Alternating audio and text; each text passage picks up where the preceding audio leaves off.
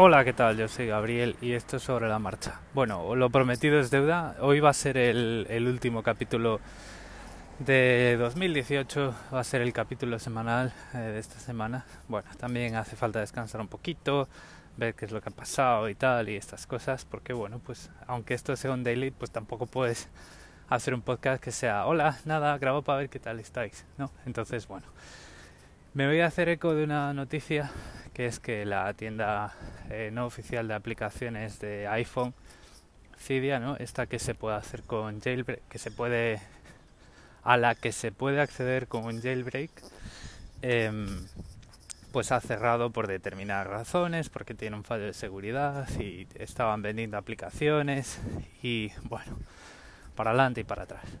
Eh, a ver, yo lo que voy a contar aquí es la opinión que siempre he tenido de esto, ¿vale? Em, bueno, pues ya sabéis, ya os he contado muchas veces que mi primer smartphone fue una BlackBerry. Eh, sigo enamorado de aquel teclado. No hay ninguna experiencia de tecleo en un dispositivo que quepa en las dos manos que se le pueda comparar. Le molesta a quien le moleste. Y eh, luego, bueno, pues me pasé a un, a un, a un Android, ¿vale? Al, bueno, al cabo de un tiempo, pues eh, por las razones que también he contado, me compré un Android y tal, a sabiendas de que aquello era mucho menos personalizable.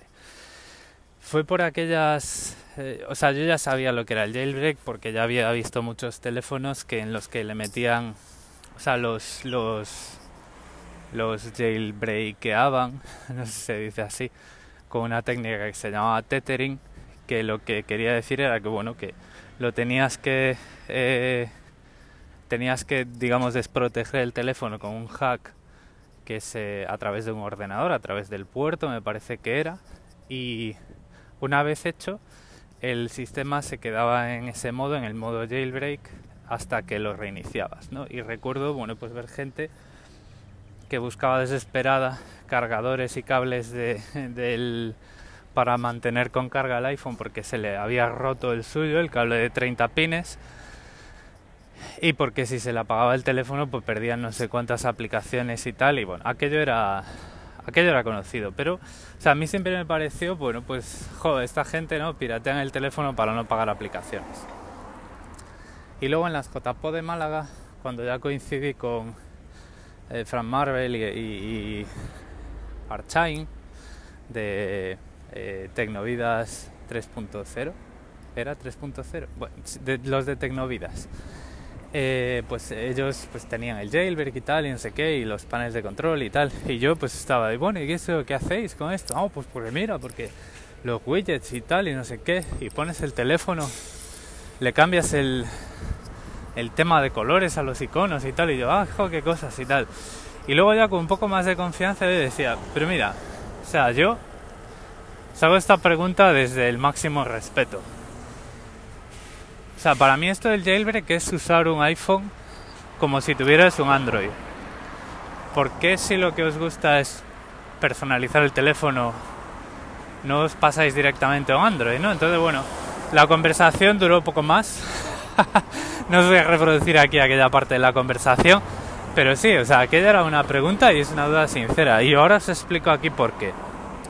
Vamos a ver, para mí el jailbreak no tiene mucho sentido porque es algo que se basa en un hackeo y un hackeo no, no, no malentendido, es decir, eso no es ningún delito, no es un pirateo, es simplemente aprovecharse de una característica de un sistema que no ha sido diseñada para usarla de, de la forma que la están usando.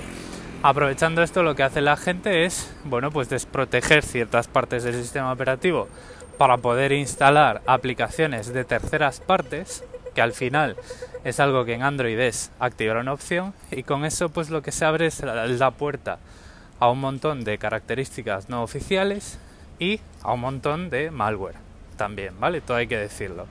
O sea, jailbreak, o sea, es como si ahora yo os digo, o sea, ¿sabéis esa, ese mantra que dice, no, es que Android no es seguro? Bueno, pues yo podría decir que ellos no es seguro porque si le haces el jailbreak, le puedes instalar malware. Porque para instalar malware en el Android tienes que poner eh, tiendas de terceros. Pero bueno, movidas aparte, o es una característica que ya tienes en, en Android por defecto, o sea, tú activas una opción y ya tienes mil y unas Cydias y además es que sin tener que hacer nada de eso, pues le puedes instalar otros launcher al teléfono y cambiar completamente, bueno, casi completamente el aspecto, o sea, cómo se organizan los, las aplicaciones, cajón de aplicaciones, pantallas de inicio, el buscador, widgets, menús contextuales, todo eso lo puedes cambiar de fábrica, por defecto. O sea, son cosas que Android te permite hacer por, por cómo es su arquitectura, ¿no? Entonces yo decía, mira, es que todo esto que estáis haciendo es algo que podéis hacer con un teléfono Android, nada más sacarlo de la caja. O sea, y es algo que cuando actualizáis el teléfono no lo vais a perder. decía, no, porque no sé qué. Es que ya no me acuerdo lo que me decían. Pero bueno, a ver, yo entiendo que te guste más un dispositivo porque tiene mejor calidad, pero que es que todas estas cosas que os digo que se pueden hacer con Android también se pueden hacer con Pixel 3 XL. O sea, puedes tener un hardware de primerísima línea y hacer todas estas movidas. Y digo que puedes hacer mucho más porque Android es un proyecto de código abierto, es decir, Android es Android o es, es AOSP, que es Android Open Source Project, y encima Google, que está liberado por Google para la comunidad y además forma parte, digamos que es la rama principal de la empresa que compraron antes de 2006 para sacar el primer teléfono. Y luego lo que Google se ha hecho con esa empresa y ha sacado un fork, una derivación de ese proyecto de código abierto con sus servicios.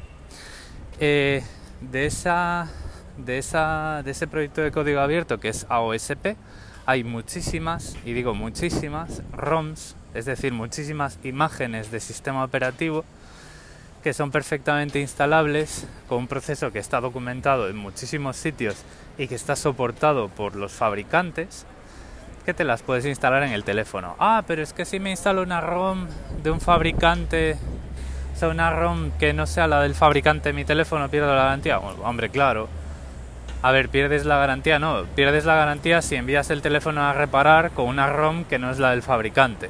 Pero tú, mientras tanto, o sea, lo único, el único riesgo que tienes es que el teléfono deje de funcionar y que no seas capaz de restaurarla a las condiciones iniciales, ¿vale?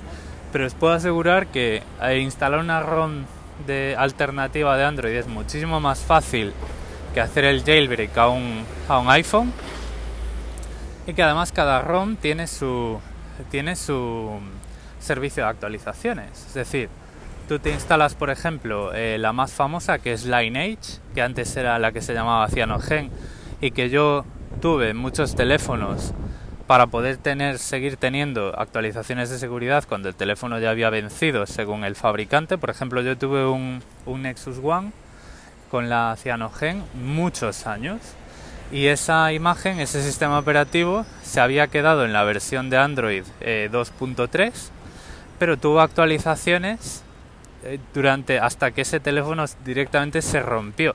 Y yo recuerdo que ya tenía el, el Nexus 5 con Android 5, una cosa así, y yo seguía recibiendo todos los meses un paquetito con parches de seguridad para mi Nexus One que tenía allí en el cajón de repuesto. O sea que poca broma con, con las ROMs alternativas. Y luego está eso, que cuando tú te instalas una ROM alternativa, porque claro, a mí me podéis decir, no, porque con el jailbreak, pues sí, tienes que hacer esto y tal, pero por lo menos no tienes Google espiándote en el teléfono. Pero es que amigos, si tú te instalas una ROM basada en AOSP, por defecto tienes lo que te da, por ejemplo, un Black Phone, o sea, tienes un teléfono al que puedes instalar aplicaciones pero no tiene ninguna conexión con Google porque Android Open Source Project tiene una licencia que es incompatible con la licencia de los servicios de Google. Por eso Google, por eso Google digamos, mantiene dos ramas. Mantiene el Open Source Project por un lado y el Android que mete en sus dispositivos y que licencia a los fabricantes con los servicios de Google y la tienda de aplicaciones de Google por otro lado.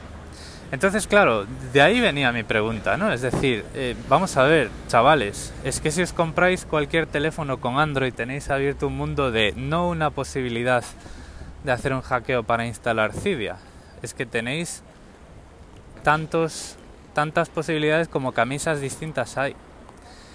Entonces, bueno, pues es una reflexión que lanzo al aire y que viene un poco a decir que, bueno, eh, de alguna forma me lo esperaba. O sea, a mí siempre me pareció que estos proyectos de Cydia y tal que se basaban en un agujero de seguridad de, de iOS que había que ir descubriendo cada vez que Apple sacaba una versión nueva de iOS, siempre me pareció un pájaro que no podía volar muy alto, porque en cualquier momento si en Apple hacían su trabajo muy muy muy muy bien, aquello dejaba de tener ya soporte, o sea, dejaba de ser técnicamente viable, ¿no? Entonces, bueno, siempre me sorprendió que hubiese desarrolladores vendiendo aplicaciones em, a través de Cydia, ¿no? Porque esto suponía que el usuario tenía que ser muy consciente de que se actualizaba la versión de iOS, que era por donde, que es por donde al fin y al cabo le van a venir los partes de seguridad porque el sistema operativo, aunque sea con el jailbreak, sigue siendo el oficial, pues podía perder el podía, podía perder todas sus compras. Y entonces esto es muy delicado porque le estás diciendo al usuario, mira, vas a pagar los dólares que sean, 2, 3, 5, pero es que además te digo una cosa, me estás pagando por esta aplicación, que yo te voy a, te voy a dar soporte y tal según la licencia que tengas, pero haciendo esto tienes que ser consciente de que siempre que la quieras usar, tienes una posibilidad muy grande de tener que renunciar a tus actualizaciones de seguridad. Entonces a mí esto me parecía, pues, siempre me pareció un sinsentido. O sea, no ya solo por el hecho de decir, ah, no, es que me compro un iPhone que sé que no es personalizable, me voy a currar aquí una tarde trabajando y haciendo cosas que me pueden dejar el teléfono como un bonito pisapapeles de mil pavos para poderlo personalizar esa ya es la primera cosa rara, porque para eso, tío, cómprate un Android que no te gusta mucho Android, pero quieres fuchicar en un teléfono, pues te compras un Android de 100 euros, que con ese te llega. Y así pues no comprometes eh, tu, tu, teléfono principal, tu, tu iOS o lo que sea. Y luego, una vez me paso todo ese curro, me pongo a comprar aplicaciones que sé que si actualizo iOS, que es la única forma de tapar agujeros de seguridad, puedo perder de la noche a la mañana, para siempre, porque nadie me garantiza de que el pollo este que saca los jailbreak sea capaz de romper la siguiente versión de ellos. Entonces, bueno, pues ¿qué queréis que os diga? Esto pues es como cuando no sé, cuando te dicen, ¿te acuerdas de aquel edificio que se estaba cayendo? Pues se cayó.